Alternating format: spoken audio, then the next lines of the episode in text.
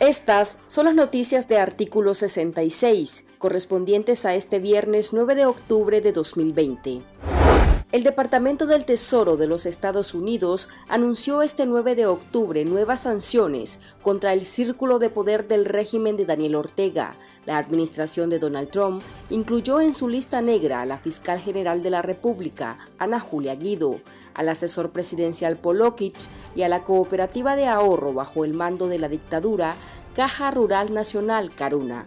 Con estos operadores orteguistas ya son 25 funcionarios que son catalogados como delincuentes internacionales por Estados Unidos, ocho entidades y una institución estatal, la Policía de Nicaragua. A la fiscal general el Departamento del Tesoro la señala de haber formado un grupo de fiscales que trabajaron con la Policía Nacional designada para fabricar casos contra presos políticos y sus familias, criminalizados por protestar pacíficamente. Esas acciones arbitrarias, según Estados Unidos, se han mantenido desde el 2018. La administración Trump repudia en particular la detención de los jóvenes conocidos como la banda de aguadores, a quienes el régimen encarceló en 2019 por entregar agua a madres de reos de la dictadura que se encontraban en huelga de hambre en Masaya, exigiendo la libertad de sus parientes.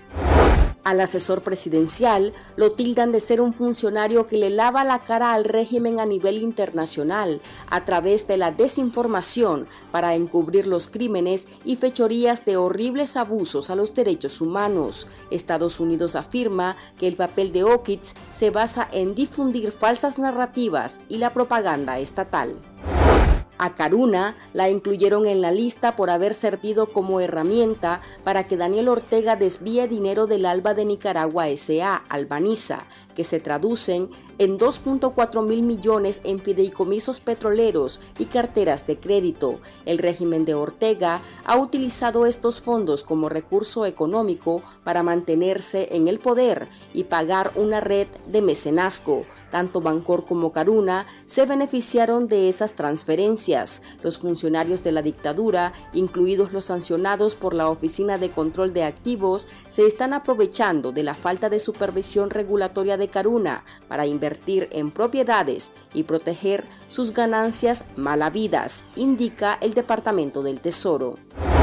Los opositores nicaragüenses aplaudieron las sanciones y afirmaron que con esta acción Estados Unidos afecta la capacidad represiva judicial y la capacidad económica para poder reprimir del régimen. Al mismo tiempo demuestra que el cabildeo de los funcionarios orteguista ha sido un completo fracaso. Aseguraron también que es un golpe fortísimo a la billetera de Ortega y un duro golpe al lavado de dinero que tiene el narcoestado. Igualmente sostuvieron que ampliar la lista de delincuentes internacionales de los más allegados a los dictadores es una señal de que pese a que el orteguismo ha intentado tergiversar la realidad y vender normalidad en Nicaragua, a nivel internacional son de sobras conocidas las constantes violaciones a los derechos humanos que ejecutan en la nación.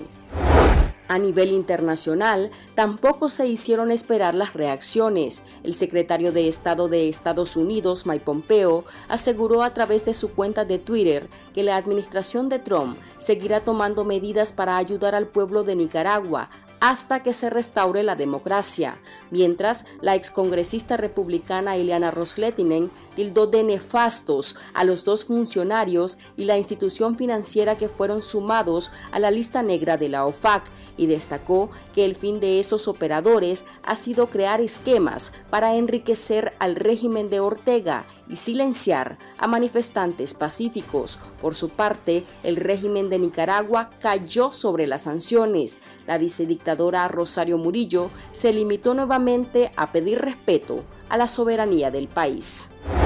Estas han sido las noticias de artículo 66. Para esta y otras informaciones, visite nuestro sitio web www.articulo66.com.